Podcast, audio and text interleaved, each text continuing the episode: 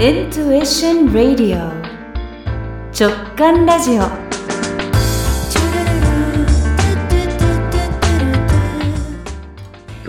ラジオ構成作家、ヒプノセラピストのあこです。今日のゲストは、花池市のソイみのりさんです。よろしくお願いします。よろしくお願いします。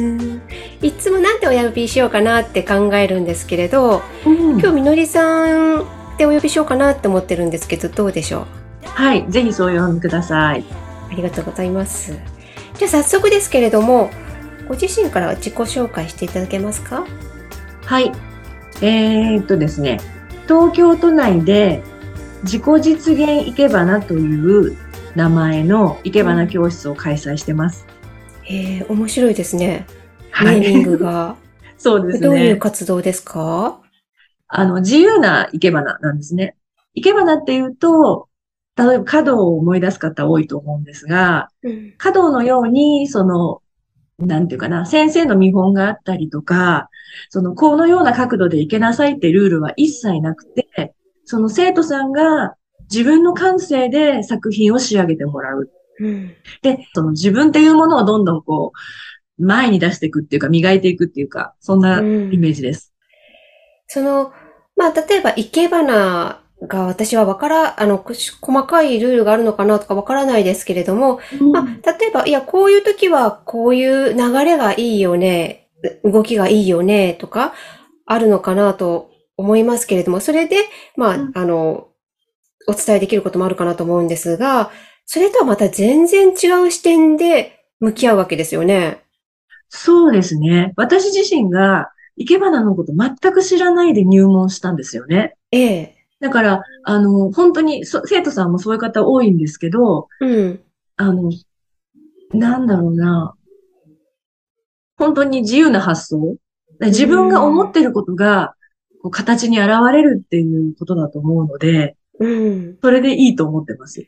うーん。すごく、あの、集中力がいるかな。それは作る側も自分と向き合うでしょうし、それを、を見て声をかけるみのりさんにも、あ、どこを見ようかなってすごく集中していらっしゃるのかなって感じがしました。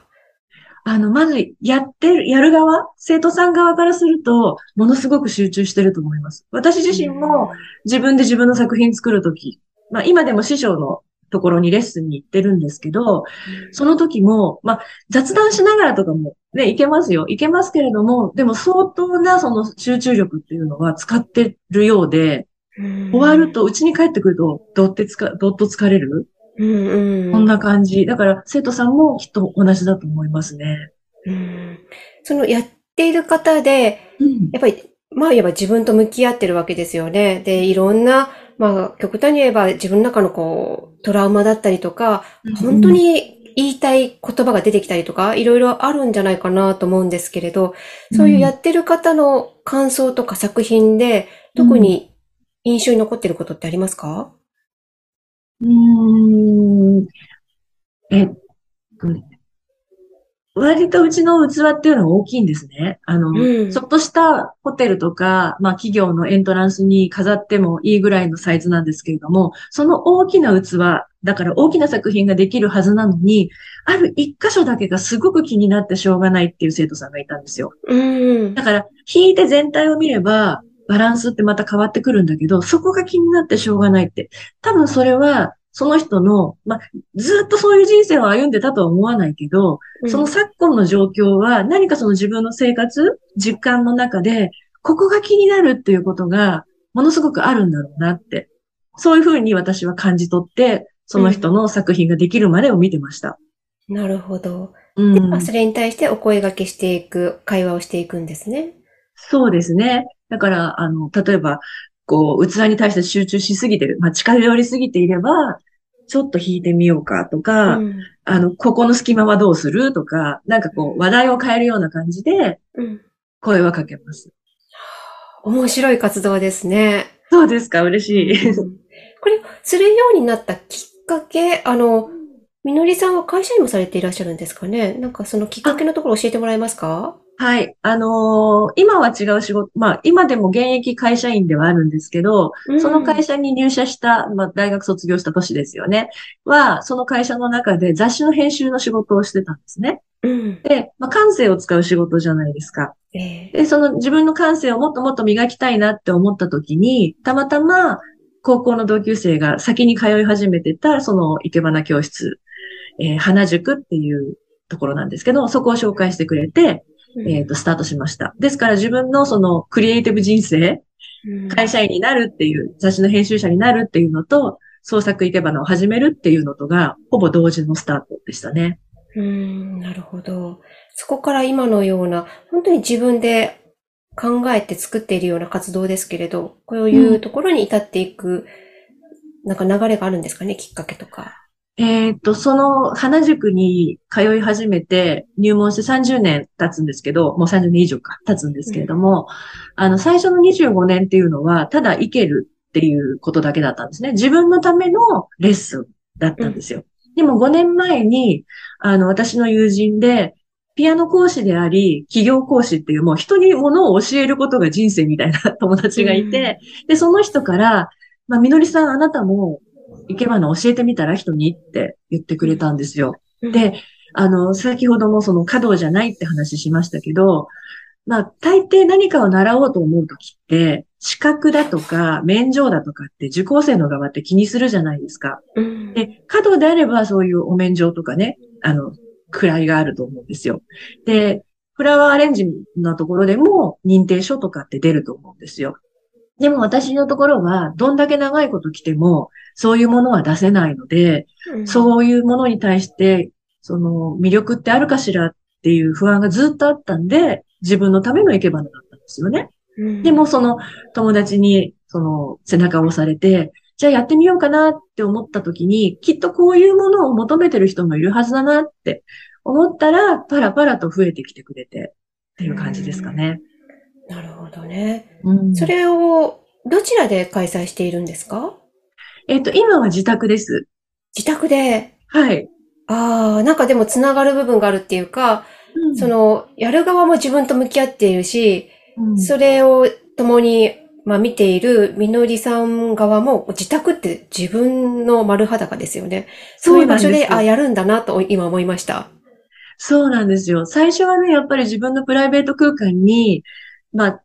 全く知らない人が入ってくるわけだから、ちょっと躊躇もありましたけど、あの、その前にちょっとだけその集会所みたいなところでやってたこともあるんですが、それは、あの、まず道具の移動も難しいし、あと、無機質な会議室ですよね。なんか、こう、三人掛けの会議用テーブルがあったりとかって、全然こう、なんていうかな、そのお花を生ける雰囲気っていうのが出てこないので、だったら自分の家でやろうと思って、で、今は、あの、リビングで、えっ、と、一度に3名の生徒さんがレッスンできるような状態にしてるんですけれども、例えばその、私が持っている家具だったり、そこにその牡蠣を置くことで雰囲気が増していくじゃないですか。でそういいうね、その、なんだろう、絵作りっていうんですか。それも自宅になったことでできるようになったので、私も楽しいし、そういうセットをしている楽しいし、あの、生徒さんもそれをた喜んでくれているっていうところが非常に良かったと思います。ただ、あの、その、お掃除とかっていうのは、まあ、すれば綺麗にはなるけれど、私が普段いるところですから、私のエネルギーっていうのは、こう、漂ってるわけですよね。うんだから私がいつもいい状態でいないと、どんなに綺麗に片付けて、どんなに綺麗なそのセットを組んでも、あの、やっぱりそこに生徒さんは違和感を感じたりとか、するんだろうなって思うと、そこを気をつけてますね。うーん、なるほど。これ受けたいって方がいると、たくさんいらっしゃると思うんですけど、どうすれば受けられるんですか？はい、あの、インスタグラムで、ソイみのり、みのりソイかな？でやってますし、まあ、そこだと私の、えっと、作品だったり、そのあるおき、あの、まあ、月に1回のお教室なんですけども、お教室の課題とかも黒板に書いてあったりするので、雰囲気わかるっていただけるかなと思います。あとは、習い事ネットっていう、まあ、お教室のサイトがあるので、まあ、そちらで検索していただけると、えっと、自己実現いけばな、ソイみのりで検索できると思いますので。わかりました。はいでは、関連の SNS へ、番組の SNS からリンクしておきますね。皆さんご参考になさってください。ありがとうございます。さあ、最後にこの番組はですね、ゲストさんの喜びや大切にしていることにつながる直感にまつわるエピソードというのを伺っています。みのりさんはいかがですか？そうですね。その会社員以外の仕事という意味では、生け花の前にオーラソーマっていうカラーセラピーをやってたんですね。うんで、まあ、なんだろう、こう、習得力もあって、自分ではいけてると思ってたんですよ。ええ。でそれで何年かやってたんだけど、ある時、あの、コアなお客さんが一気にいなくなる。例えばその健康状態がとか家庭の事情だとかって言って来なくなって回転休業状態になった時に、うん改めてそのカラーセラピーっていうものと私を、こう、なんていうかな、見、見比べてみるっていうか、見つめてみた時に、私はこう人のために何かをしてあげるようなタイプじゃない。伴走するタイプじゃないって思う、気がついたんですよね。ええ。でも一方、その生け花っていうのは、まず私自身が楽しんでる。で、そこに共感してくれる、共振してくれる人たちが生徒さんとして集まってくれて、まあ一つのグループみたいなものができてるわけじゃないですか。うんなんかその、私がこのこの指止まれって言ったら、人がわーってこう集まってくれる。あ、こういうタイプの、こういう方法の奉仕の仕方なんだな、私はって思ったんですよね。だからすごく、うん、楽しいし、ショーに合ってると思うし。うん、で、生徒さん自身もそこから、まあ、自分たちのそのこの指とまれをやってってもらえたらいいなって思ってます。なるほど。だからもともと、まあ直感を使ってオーラソーマいいなと思ってやってきたし、それは楽しかったとはい思うけれども、さらになんかブラッシュアップされたんですかね、感覚が。で、その時に出てきたのが今の生け花、あの、お花のはい。教室のようなスタイルだったんですかね。そうですね。うん。わかりました。ありがとうございます。今の直感のエピソードからもみのりさんの活動の魅力がよく伝わってきました。ありがとうございます。はい。今日のゲストは、花池市の